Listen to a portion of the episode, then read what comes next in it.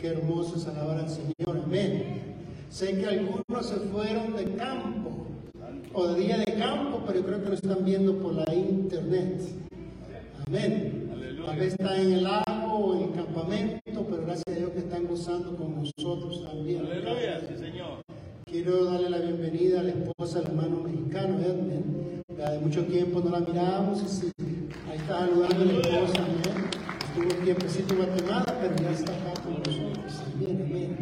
Sin más tardar, amén, pongámosle atención a la palabra, gocémonos. Aleluya. Entre menos personas somos, mejor agarro yo. Si puede pasar, hermano, bueno, nuestro hermano David, damos la bienvenida en el nombre del Señor. Amén. Gloria a Dios. Gloria a Dios, buenas tardes a todos, saludos fraternales en el máximo sagrado nombre de Jesucristo. Singular honor estar una vez más con ustedes en este lugar. Dios bendiga al grupo de alabanza, Dios bendiga al pueblo de Dios, a todos los servidores, y Dios bendiga a este gran general del Evangelio, al pastor Flores, su respetable esposa y su estimada familia. Siempre honren y apoyen a su pastor. El que honra a su pastor se honra a sí mismo y más que nada honra a Dios. Y le agradezco, pastor, el privilegio que me ha concedido desde temprano. Me estuve preparando y arreglándome porque me tardo tres horas para peinarme. Gloria a Dios. ¿Cuántos están listos para escuchar palabra de Dios? Abra conmigo la Biblia en el último libro, Apocalipsis, capítulo 21, verso 1. Reitero,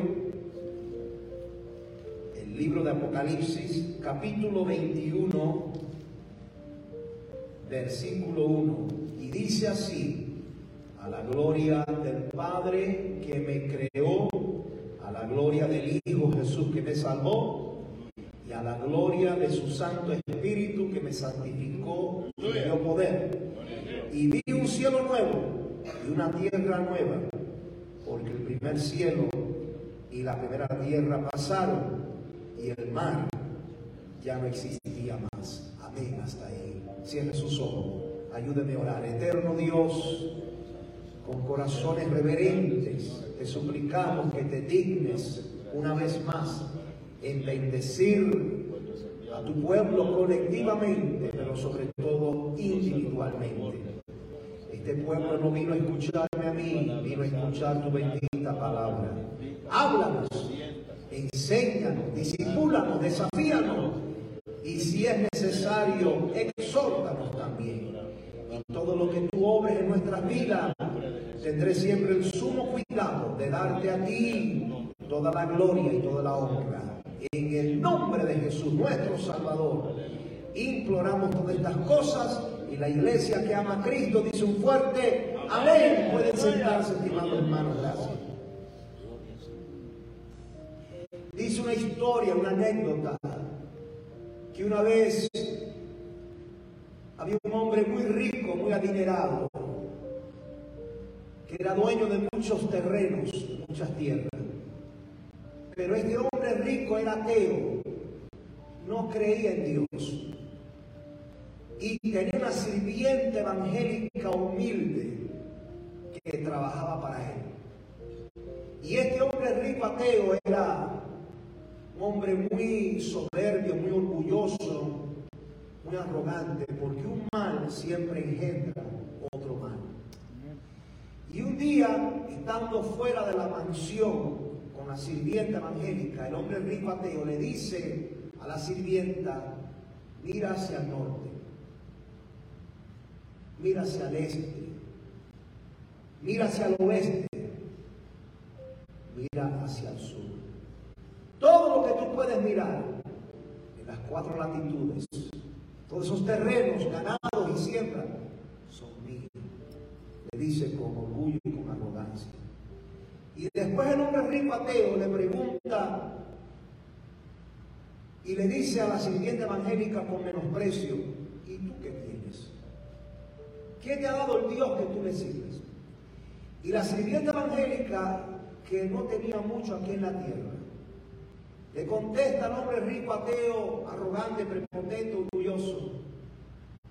Ahora yo te invito a que tú mires no a los lados, sino hacia arriba. Aleluya. ¿Puedes ver todo ese cielo? Sí lo puedo ver. Pues todo ese cielo es mío y eso vale más que toda esta tierra. Gloria a Dios. Yo quiero predicar y hablar sobre el cielo. Es un tema que lamentablemente solamente se escucha mayormente en los velorios, en las. Pero es importante hablar del cielo, porque el cielo será nuestro futuro hogar. Así como existe una ciudad llamada Salt Lake City, Utah, así como existe una ciudad llamada Los Ángeles, San Francisco, Miami, eh, Chicago, Nueva York, también existe una ciudad llamada la Nueva Jerusalén. La Biblia categóricamente afirma la, existencia de un cielo. En Hebreos 11:10, hablando del patriarca Abraham, dice, porque esperaba la ciudad que tiene fundamento, cuyo arquitecto y constructor es Dios. Y Pablo dice en Filipenses 3:20 que nuestra ciudadanía está en los cielos, donde esperamos a nuestro Salvador Jesucristo. Y Jesús, que es nuestra autoridad máxima en la Biblia, Él afirmó la existencia de un cielo. Él dijo en San Juan 14, no se turbe vuestro corazón. Creer en Dios, creer también en mí. En la casa de mi Padre muchas moradas hay. Si así no fuera, yo os lo hubiera dicho. Voy pues a preparar lugar para vosotros. En la Biblia al cielo se le da siete títulos, siete nombres. Número uno se le llama el reino de los cielos. Número dos, la santa ciudad. Número tres, la nueva Jerusalén. Número cuatro, la patria celestial. Número cinco, la casa de mi padre. Número seis, el paraíso. Y número siete se le llama el tercer cielo. El primer cielo es donde vuelan las aves. El segundo cielo es donde están las estrellas, los planetas. Y el tercer cielo, que es el más alto, es donde mora y habita Dios. El primer cielo, donde vuelan las aves, usted lo puede mirar de día. El segundo cielo, donde están las estrellas, usted lo puede contemplar y mirar de noche cuando las estrellas brillan. Pero el tercer cielo, donde está Dios, usted lo puede mirar por fe. Aleluya. Usted puede mirar el tercer cielo. Ahora, ¿dónde está el trono de Dios en el cielo? Porque el cielo es muy grande. ¿Dónde está la Nueva Jerusalén ubicada en el cielo. Porque si yo le preguntara a un evangélico cristiano que vive en Sudamérica, ¿dónde está el cielo? Apuntaría hacia abajo. Porque está en el sur del hemisferio. Pero es interesante cuando el profeta Isaías habla de la caída de Lucifer. Él menciona en la Biblia en qué parte del cielo está el trono de Dios. Escuche lo que dijo el vidente en Isaías 14, 13 en adelante. ¿Cómo caíste del cielo, oh lucero, hijo de la mañana? Cortado fuiste por tierra, tú que debilitabas a las naciones. Tú que decías en tu corazón, subiré al cielo, en lo alto, junto a las estrellas de Dios levantaré mi trono. Y note cómo dice lo siguiente. Y en el monte del testimonio me sentaré a los lados del norte sobre las alturas de las nubes subiré y seré semejante al Altísimo. Aquí el profeta está diciendo que el trono de Dios está en el lado norte del cielo. Y Job 26, 7 dice que Dios extiende el norte sobre el vacío y vuelve a la tierra de la nada. Y el altar de holocausto en el templo estaba ubicado en el lado norte. Y dice la Biblia que la salvación viene del norte. Y antes del invento de la brújula, ¿cómo es que se guiaban los marineros que viajaban de noche en alta mar? Ellos buscaban una estrella en el norte del universo, que es la estrella que brilla más, es la estrella que ilumina más, que precisamente le, llaman la estrella del norte, the North Star. Si podían encontrar la estrella del norte, podían ubicar fácilmente las tres demás latitudes. O sea, yo creo que Dios enseñándonos no solamente a través de su palabra, sino a través de su creación, que del norte viene la luz. Que del norte viene la alianza, porque Dios habita a los lados del norte. Ahora, hablando del cielo, ¿qué sucede después que alguien muere? ¿Qué sucede después que un ser humano deja de respirar? 30 segundos después, ¿qué sucede?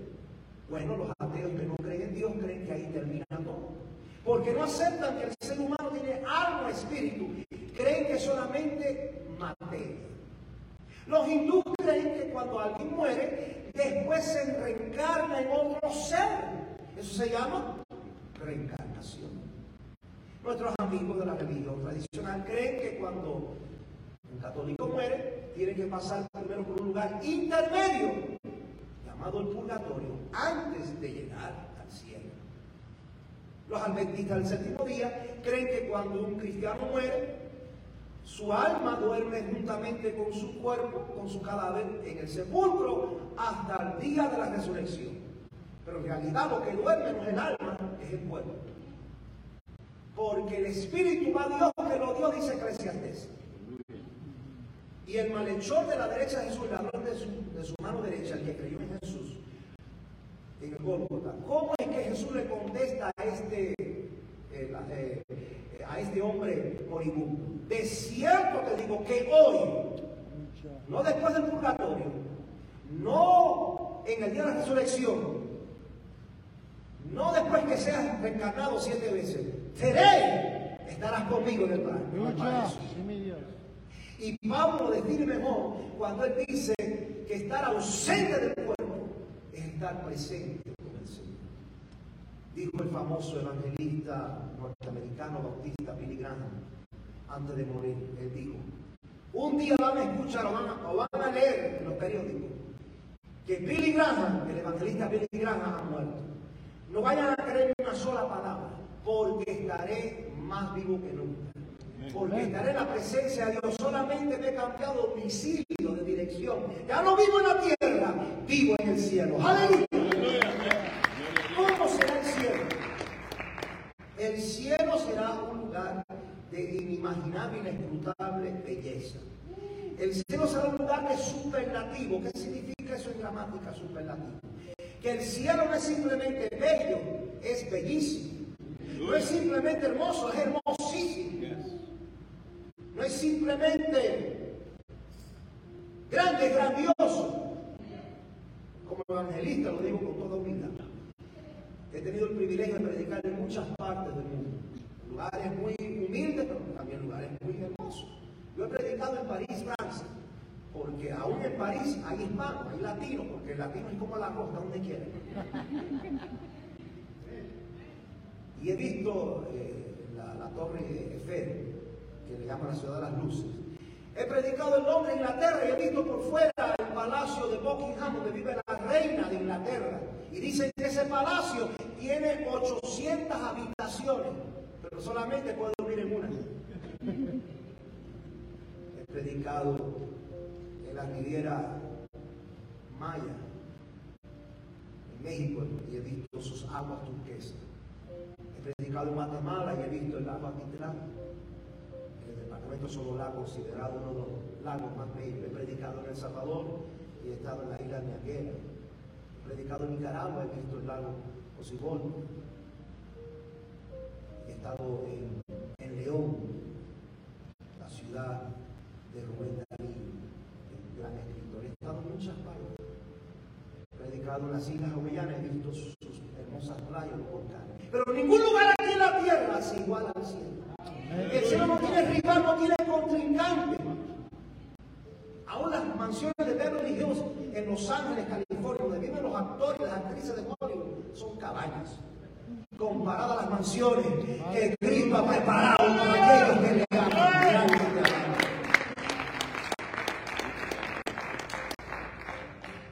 Fíjense cuando Juan describe la ciudad celestial, él dice que la ciudad está rodeada de muros.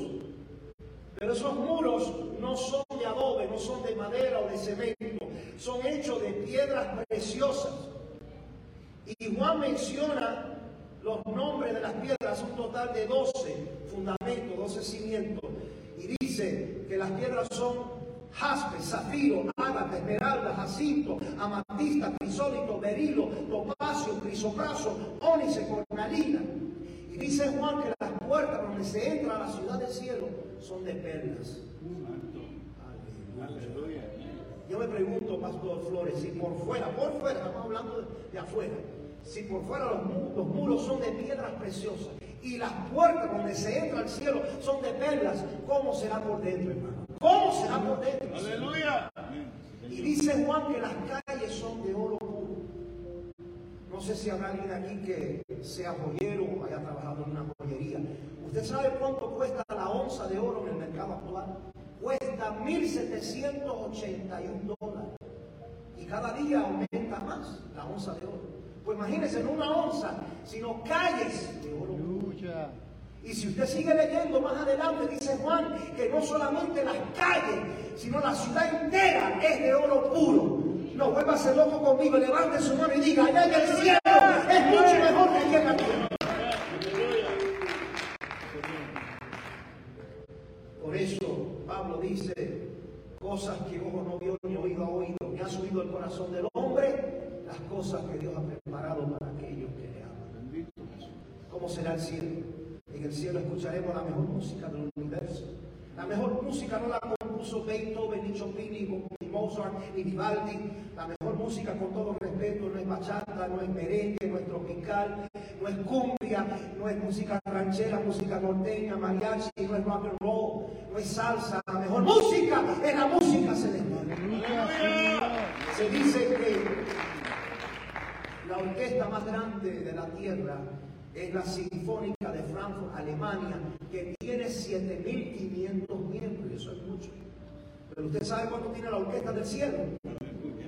Tiene millones y millones de ángeles y de redimidos que cantan día y noche dignos el Cordero porque fue morado y con su sangre nos ha redimido para con Dios. ¿Cómo será el cielo? En el cielo tendremos cuerpos nuevos cuerpos perfectos, cuerpos sanos, cuerpos rejuvenecidos. Usted no necesita gastar miles y miles de dólares en cirugía estética, en Botox, para que le quiten las arrugas, liposucción que le quiten aquí, que le pongan acá. No, Allá en el cielo usted tendrá un cuerpo perfecto, Aleluya. un cuerpo esbelto. Dice el niño americano o el legano que fue al cielo y regresó para contar lo que vio, tal grupo y se escribió un libro titulado Heaven is for real, el cielo es real, y también se hizo una película cristiana hace unos años. El niño cuando él estuvo en el cielo, un, hombre se le acercó en el cielo y lo abrazaba y lo besaba y le decía con alegría al niño y con cariño, tú eres mi nieto, yo soy tu abuelo. Pero el niño nunca conoció a su abuelo, nunca tuvo la oportunidad de conocer a su abuelo aquí en la tierra porque el niño había nacido años después que su abuelo había muerto. Y los padres para verificar si era cierto que el niño había visto a su abuelo en el cielo, le muestran fotografía del abuelo. Y el niño miraba la fotografía decía, no, no se parece. Y la razón que no lo reconocía era porque le estaban mostrando fotografía del abuelo cuando el abuelo era anciano, cuando tenía más de 70 años. Pero en eso encuentran una foto del abuelo cuando el abuelo era joven, cuando tenía 25 años, cuando había terminado su servicio militar aquí en la Segunda Guerra Mundial de Estados Unidos.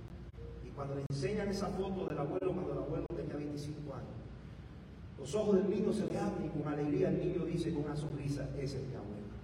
Ese fue el hombre que me abrazaba en el cielo. Porque tendremos cuerpos nuevos, cuerpos agradecidos, cuerpos sanos.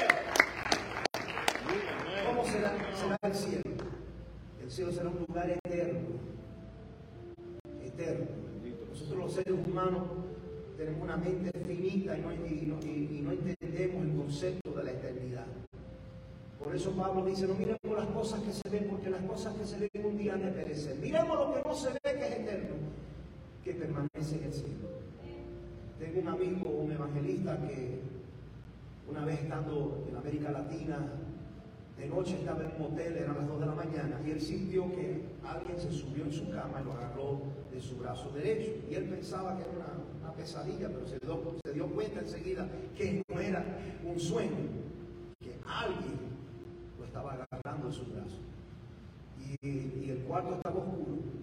Y se despertó y prendió la luz de la lámpara. Y cuando prende la luz ve una mujer desnuda encima de su cama.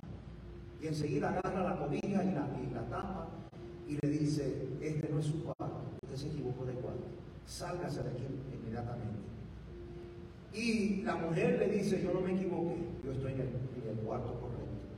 Después se enteró el evangelista, después le dijo la mujer, que el sacerdote de ese pueblo la había pagado para que ella lo hiciera al evangelista caer en inmoralidad y pecado. Y, y no era una bestia fea, una mujer hermosa. El diablo siempre usa las, mejores eh, apariencias. Y le dice el evangelista, este amigo mío, le dice, yo soy un ministro del evangelio, soy un ministro ordenado, soy un predicador. Yo soy un hombre casado. Y yo no voy a perder mi ministerio, ni mucho menos el cielo, una noche de inmoralidad sexual. Y esta mujer atrevida le dice, tú estás muy lejos de Estados Unidos. Aquí nadie te conoce, aquí nadie te puede ver. Tu esposa no te puede ver. Y él le dice, pero hay alguien que puede ver. y se llama Dios. Aleluya. Porque los ojos de Jehová recorren toda la tierra y el predictor del evangelio y esta mujer se convirtió. Hermano, hermana, joven, no pierdas el cielo por un día de pecado. No pierdas el cielo por una hora de, placer mundano. Sé fiel hasta la muerte y yo te daré la corona de la vida eterna. El cielo vale más que este mundo. ¿Cómo será el cielo? También en el cielo no habrá divisiones. No habrá diferencia de clases como aquí en la tierra, que hay clase media, clase baja y clase alta. En realidad en el cielo solamente hay una clase, clase alta, porque todos estaremos en el tercer cielo. En el cielo no hay barrio, barrio asiático, barrio chino, ni barrio latino, ni barrio anglo, ni barrio afroamericano. En el cielo no hay diferencia de iglesias, de denominaciones o concilios de movimientos cristianos. En el cielo no habrá iglesia bautista, no habrá iglesia asamblea de Dios, no habrá iglesia, aleluya, eh, de Nazarena, porque seremos un solo pueblo, seremos una sola iglesia, seremos uno, uno, uno, uno.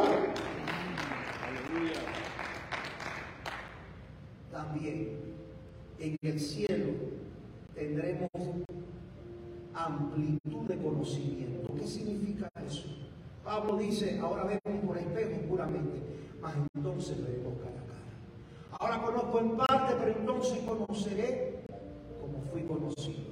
Dice el teólogo Mario el autor del clásico libro Teología Bíblica Sistemática.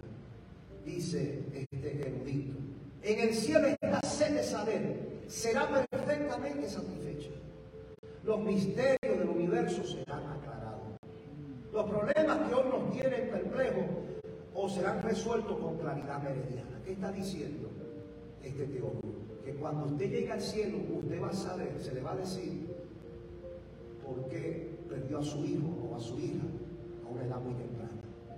Cuando usted llegue al cielo, usted sabrá por qué ha tenido que sufrir ciertas pruebas y embates que ahora usted no entiende como ser humano. Usted sabrá el porqué del porqué, porque tendrá la mente de Cristo en toda su capacidad y en toda su plenitud. Gloria a Dios. Gracias por su gran entusiasmo a su nombre. A su nombre, aleluya. También en el cielo tendremos la facultad, escúcheme bien, la facultad de reconocer a las personas que conocíamos aquí en la tierra que también lograron llegar al cielo.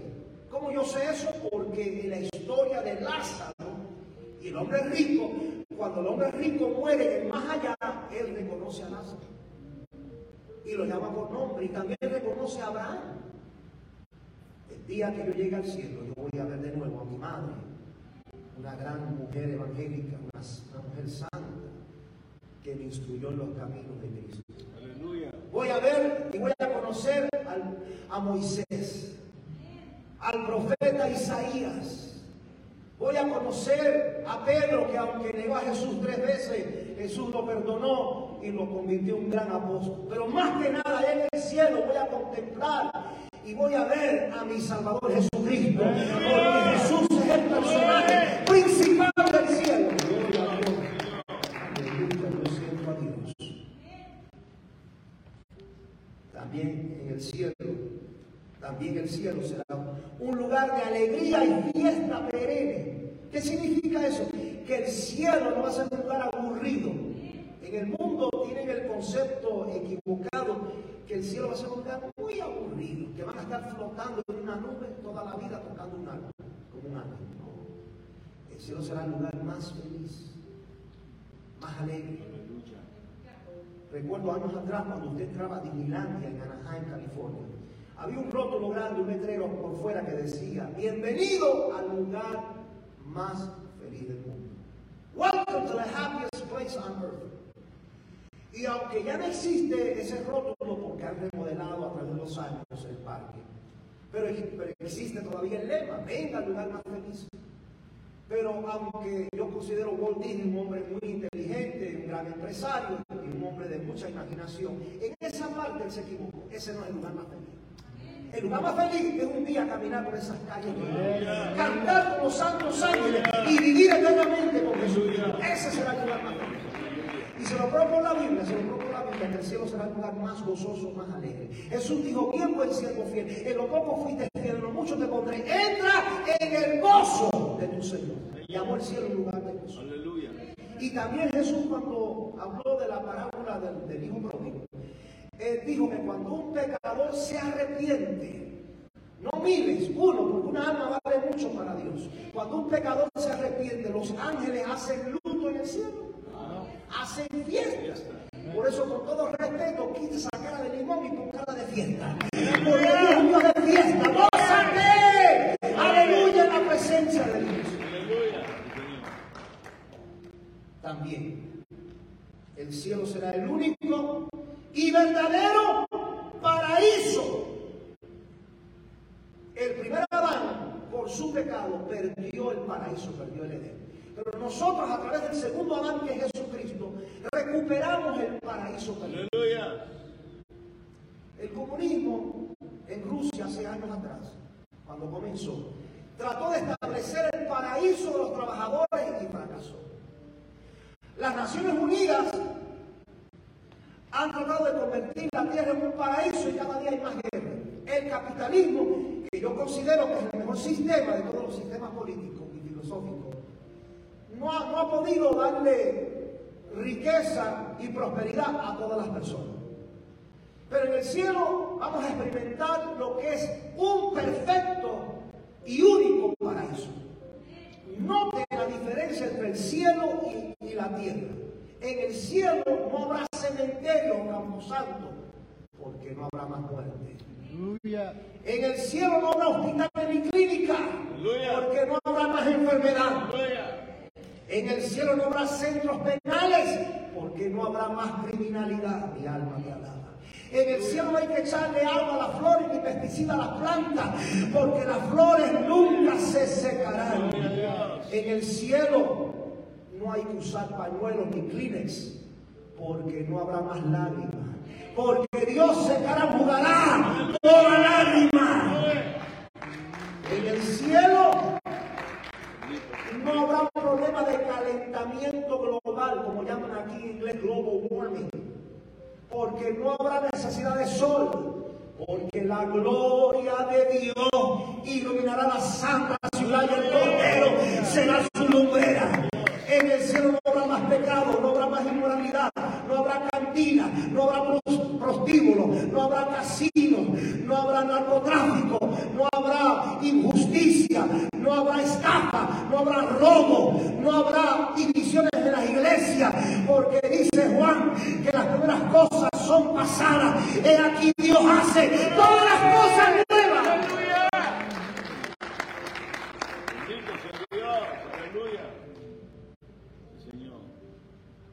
¿Cuántos quieren ir al cielo? Glorioso Dios, aleluya. Aleluya.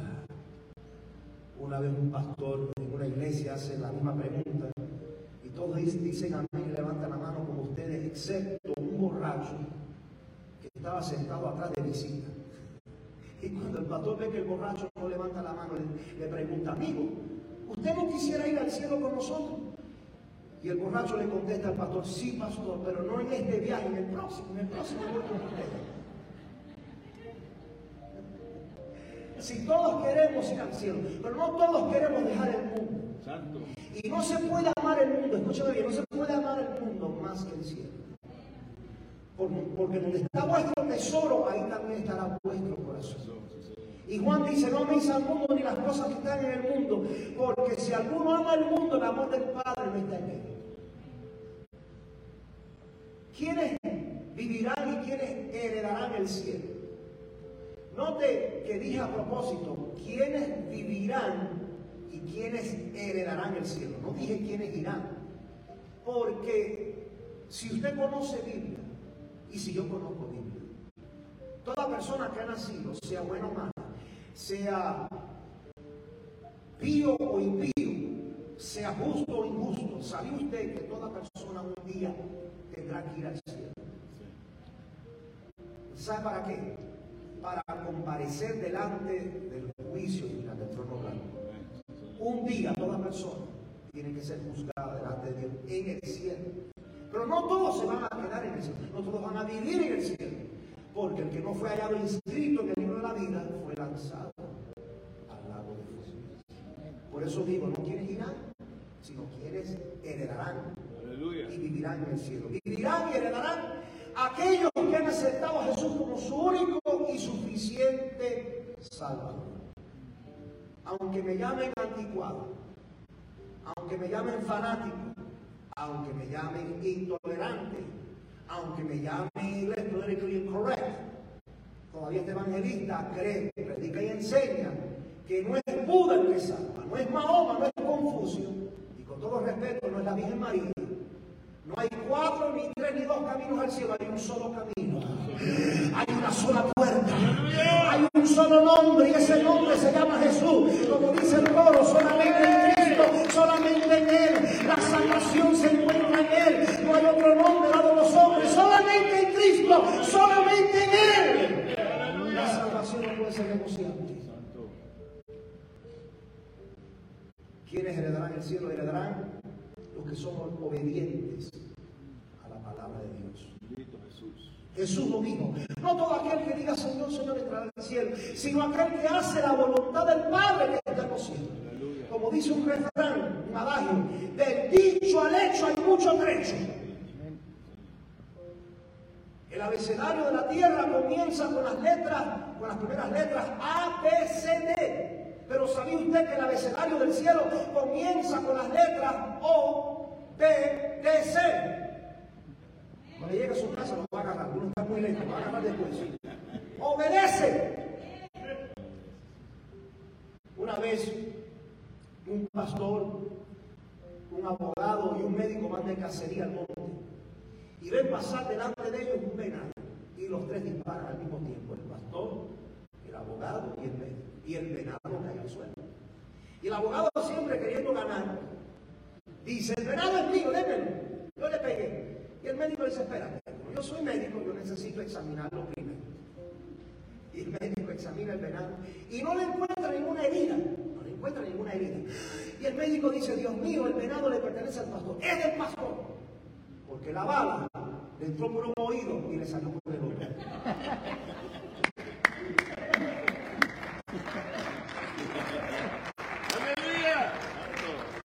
Y a seis personas que usted le predica, usted le enseña, usted le aconseja, pero ese consejo le entra por un oído y le sale por el otro. Pero Dios no busca oidores solamente como allá. Dios busca hacedores. Dios busca personas obedientes que pongan en práctica lo que Dios les dice. ¿Quiénes heredarán el cielo? Heredarán aquellos que han sufrido verdaderamente por Cristo. Si sufrimos con Él, reinaremos con Él. Un día en vez de una cruz, una corona, Dios nos dará. Eso de pare de sufrir, pare de sufrir, eso no existe. Más bien pague para sufrir. En la vida cristiana hay que sufrir. Dice la historia que una vez un misionero llamado Henry Morrison, y fue una historia verídica, estuvo 30 años en África y ya era anciano, estaba enfermo. Y decide regresar a Estados Unidos, que era su hogar. y regresa en un barco porque fue en el siglo pasado. Y cuando va a anclar en el puerto de Nueva York, él oye música por fuera. Y cuando mira desde la ventana de, su cabina, ve una orquesta, una multitud, con pancartas que decían, bienvenido de regreso a Estados Unidos. Y el misionero se alegra y dice, gloria a Dios que los hermanitos leyeron mis cartas. Los hermanos de la iglesia leyeron mis cartas y saben que yo voy a regresar vienen a darme la bienvenida. Pero cuando desciende del barco se da cuenta que la orquesta, la bienvenida, no era para él. Era para otro que venía en el barco. Era para un político. Para Roosevelt. Y cuando se da cuenta que la bienvenida no era para él, y esto es una historia verdadera, Henry Morrison comienza a llorar como un niño y le reclama Dios, dice, Dios mío, yo he servido, no un día, no un año, he servido 30 años de mi vida. Estoy anciano, estoy enfermo, soy anciano, estoy enfermo, no tengo jubilación. Y después de 30 años regreso a, a mi tierra y ni siquiera ni un solo hermano pudo venir a recibirme. Y este político, los políticos que no cumplen todo lo que prometen, vienen multitudes a recibirlo. ¿Cómo es posible? Y mientras él se lamentaba y lloraba, oye la voz de Dios tan audible como usted escucha la mía. Y Dios le dice a este gran misionero, don't cry. No llores, porque todavía no has llegado a tu hogar. Todavía no has llegado a tu casa. Aleluya. Siga adelante, las pruebas, de las luchas, no cesan que me siga adelante. Que un día usted recibirá su recompensa en el cielo. ¿Quiénes vivirán en el cielo? Vivirán aquellos que vivan en santidad. Seguir la paz, seguir la santidad sin la cual nadie verá la gloria de Dios. Cuando hablo de santidad no me refiero a apariencias. no. Aleluya. Porque muchos tienen la apariencia de piedad, pero niegan la eficacia del Evangelio. Hay iglesias que le piden a las mujeres que usen el, que usen, que usen el velo, que se tapen la cabeza. Lo más importante es que se tape la boca, que no de, de chisme, en calumnia, murmurando. Sonríe Jesús le ama. Aleluya. Amén. Gloria a Cristo. Seguir la paz y la santidad. Note que la santidad es producto de la paz. Usted no puede decirme a mí que usted es un gran cristiano, que usted es santo, cuando usted no puede amar a su hermano. Cuando usted no puede saludar a su pastor, no me diga que usted es santo. Porque la santidad es producto de la paz y la comunión con tu prójimo. Seguir la paz primero y la Y por último, ¿quiénes vivirán en el cielo? Heredarán el cielo, vivirán los que son ovejas y no cabras. Jesús lo dijo en Mateo 25, que en el día del juicio pondrá las ovejas que somos nosotros a su mano derecha y las cabras a su lado izquierdo que representan los perdidos, los pecadores. Es interesante que la derecha la Biblia, la derecha, es postura de justicia y de salvación. Como dije al principio, el ladrón de la derecha de Jesús se salvó, el de la izquierda se perdió. Jesús no está sentado a la izquierda del Padre, está sentado a la diestra, a la derecha. Y cuando Juan ve a Jesús en Apocalipsis, él ve que en su mano derecha tenía las siete estrellas, que son las siete iglesias, los siete ángeles del Apocalipsis. Y aún en la política, en el ámbito político, la izquierda es la más liberal, es la que promueve aquí en Estados Unidos el aborto, la homosexualidad, el comunismo. Pero los del partido de la derecha, a pesar de sus imperfecciones, tienden a ser más conservadores y se alinean más con los evangelios. Y el día del juicio, Dios pondrá las ovejas a su mano derecha y las cabras a su lado izquierdo. Ahora, note que las cabras y las ovejas, las dos hacen el mismo sonido. Las dos berrean igual. Las dos dicen, ayúdame, bendíceme, prospérame, sáname, pastor, visítame. Pero aunque las dos cantan igual, las dos no son iguales. Las cabras saltan mucho, saltan, las ovejas no saltan. Y el creyente cabra anda saltando de iglesia en iglesia y no se, no se hace miembro de ninguna. Aleluya. ¿Sigo o no sigo, hermano? Amén. ¿Sigo o no sigo? Aunque usted no quiera, yo voy a seguir. El pastor me dijo que el contrato era hasta las nueve de la noche.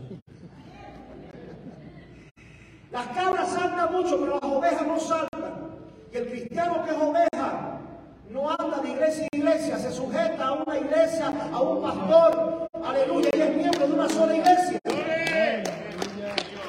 Otro contraste, otro contraste, las cabras pelean mucho, las cabras siempre eh, andan dándose cabezazos, las ovejas son mansas, las ovejas no pelean.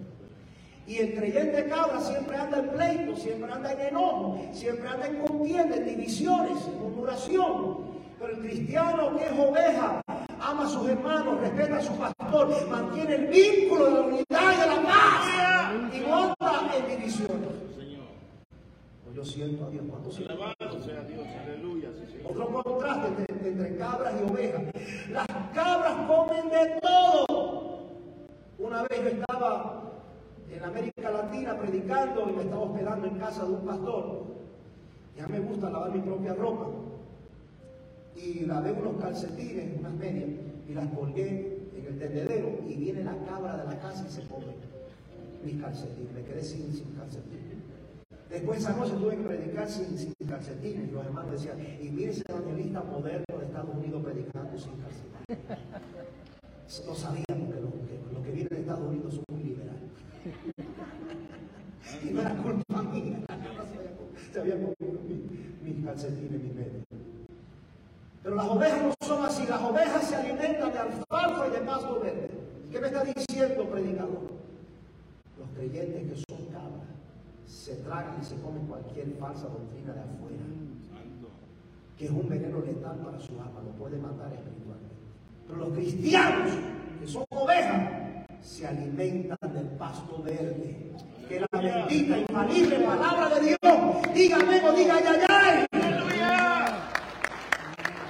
Gloria. Aunque se enoje conmigo, no me quiera dar la mano después, yo tengo que decirle esto. Se lo digo, pastor. Y el pastor me dio permiso. Las cabras, ninguna cabra produce lana. Las cabras no dan lana.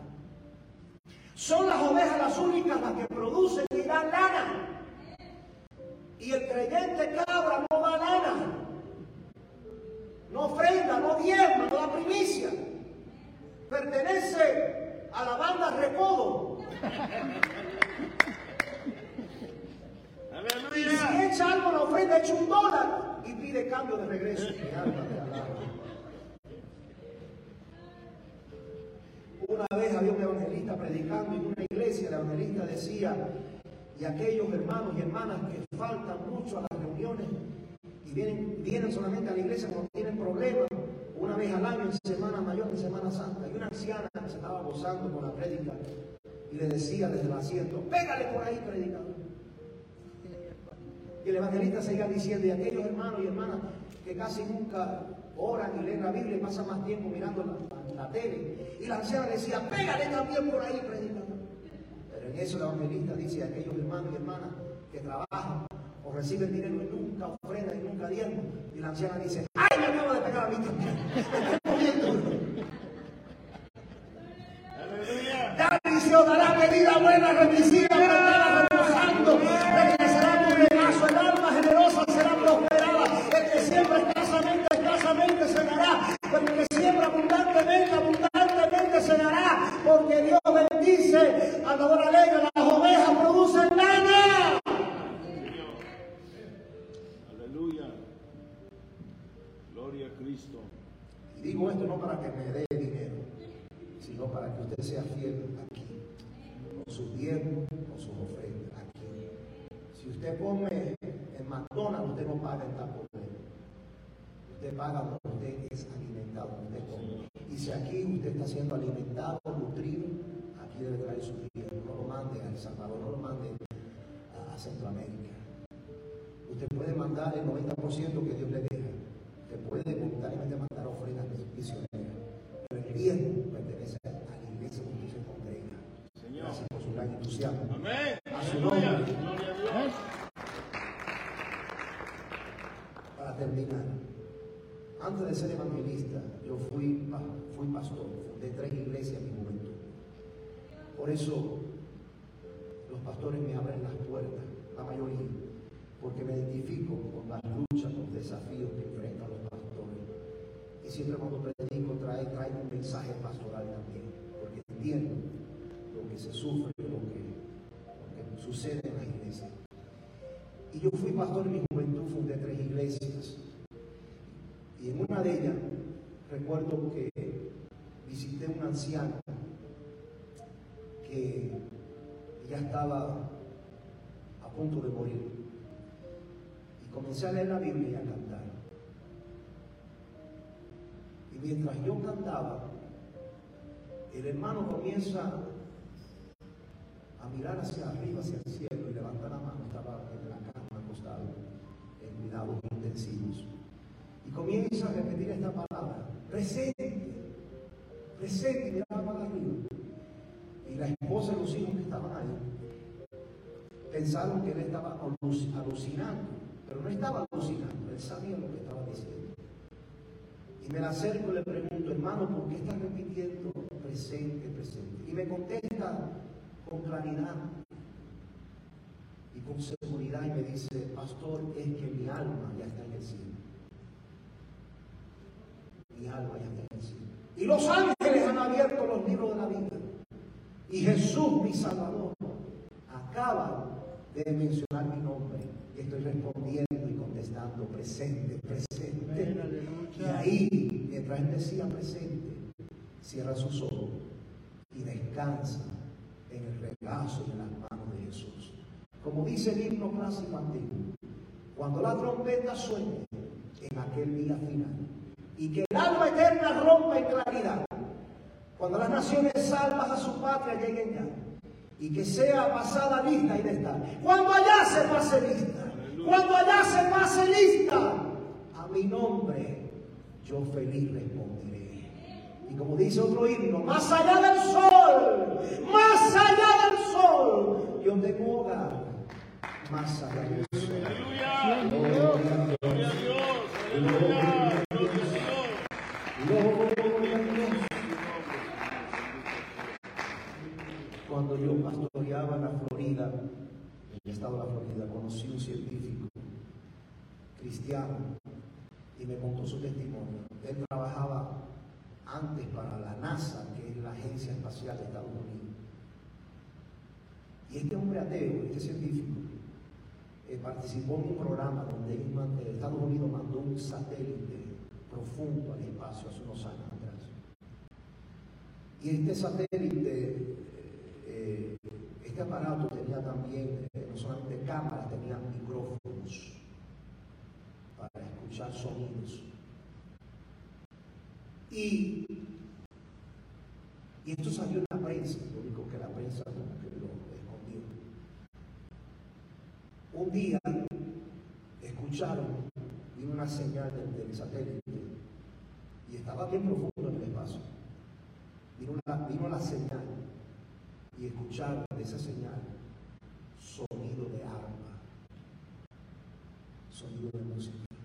Y usted, usted lo puede buscar en internet, eso, eso sucedió Y este científico ateo fue tocado por Dios. Y se dio cuenta que ese sonido de, de, de cuerdas, de arpa, no, era, no eran sonidos de ondas espaciales, que era en realidad sonido de arpa, de ángeles. Y a través de esta experiencia, esta experiencia eh, trascendental, este científico ateo se convirtió a Jesucristo. Gloria a Dios.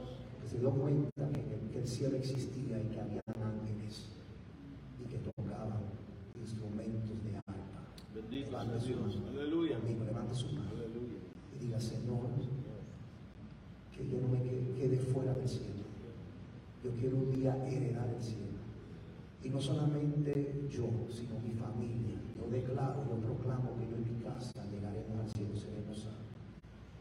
Y no me dejes ir solo, ayúdame a ganar almas para el cielo. Gracias, Señor. Que yo no venda el cielo por un plato de lentejas, por un día de pecado. Gracias, porque el cielo será el lugar más bello. En el cielo escucharé la mejor música del universo. En el cielo tendré un cuerpo perfecto, un cuerpo sano. En el cielo no habrá división. En el cielo no habrá pecado. Gracias, Señor. En el cielo voy a reconocer a mis seres queridos se han adelantado y han muerto en el Señor. Pero más que nada en el cielo, estaré contigo por toda la eternidad. Si usted tiene problemas, si usted tiene problemas familiares, si tiene problemas conyugales, si tiene problemas con algún hijo quizá o un nieto, si tiene problemas de salud y necesita que Dios le sane, si tiene problemas de finanzas, de trabajo, problemas migratorios, pero sobre todo si usted tiene necesidades espirituales, si usted necesita fe para confiar más en Dios, si usted necesita fuerzas nuevas, si usted necesita sabiduría del cielo, si usted necesita renovar su voto con el Señor, reconciliarse, si usted necesita recibir fuerzas nuevas y quiere más de Cristo, levante su mano ahora, le prometo que no le voy a avergonzar, quiero orar por usted solamente. Yo creo que este llamado es para todos, incluyendo a este evangelista, porque yo también necesito cada día más de Dios. Todos necesitamos más de Él. Gracias, Señor. Bendice a tu pueblo, Señor. Oh Dios mío, yo quiero ver a todos mis hermanos aquí un día en el cielo. Gracias, Señor, que en el cielo ya no habrá más dolor, ya no habrá más lágrimas, ya no habrá más tristeza. Pero también tú quieres derramar esa paz del cielo, ese gozo aquí, esa alegría. Porque dice el Padre nuestro, sea hecha tu voluntad en el cielo como así también en la tierra. Derramas esa salud del cielo aquí, ahora, en esta tarde, en la iglesia comunidad cristiana. En el cielo no hay cáncer, no hay diabetes, no hay problemas cardiovasculares. En el cielo hay salud perfecta. Derrama esa salud divina aquí, en esta tarde. Derrama esa paz del cielo, ese gozo, esa felicidad. Derrámala ahora, ahora, ahora, ahora, ahora, en el nombre de Jesús de Nazaret. Sana a los enfermos, cáncer, diabetes, problemas de la vista, los ojos, ceguera, catarata, problemas en los riñones, en el hígado, en el páncreas, en los ovarios, en la matriz, en la cama, en la espalda. Por tu llaga fuimos sanados.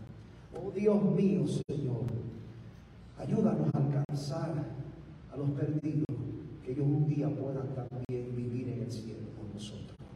En el nombre de Jesús. Amén.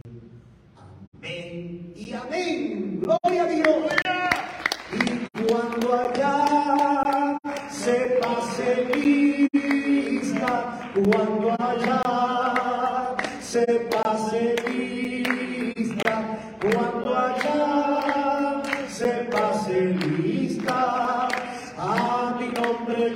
feliz responderé. Cuando allá,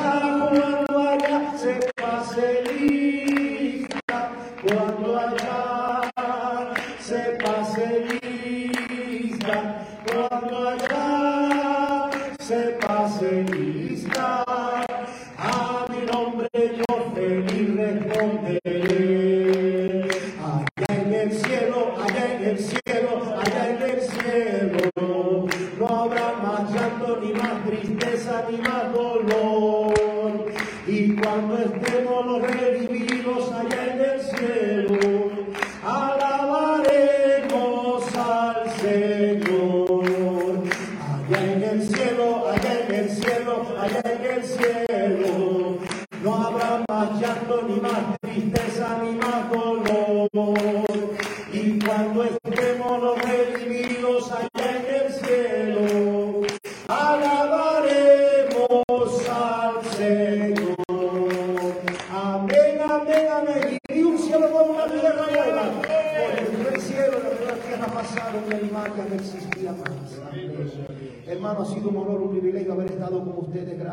Flores, por confiarme una vez más este sagrado púlpito. Al finalizar el servicio, siempre con el permiso de su pastor, yo voy a estar en la salida ahí, en una mesita, con un librito que yo he escrito. Se titula, es una pregunta el título, ¿de dónde Caín encontró a su esposa o tomó a su esposa? Es una pregunta que se hace no solamente los incrédulos, sino también muchos cristianos. Porque si Adán y Eva fueron la primera pareja que Dios creó y puso en la tierra y tuvieron dos hijos, Caín y Abel, y dice Génesis que Caín por celo mata a su hermano Abel y cuando huye encuentra un pueblo que ya existía y se casa con mujer. Y el misterio, la pregunta es, ¿de dónde aparecieron esa demás persona. Yo me pongo a a ese misterio. Una vez un varón le pregunta a su pastor, pastor, yo he leído en la Biblia que al principio era Adán y Eva y tuvieron dos varones y uno de ellos mató a su hermano y huyó y encontró una mujer y un pueblo. ¿De dónde Caín encontró a su esposa? Pero como el pastor no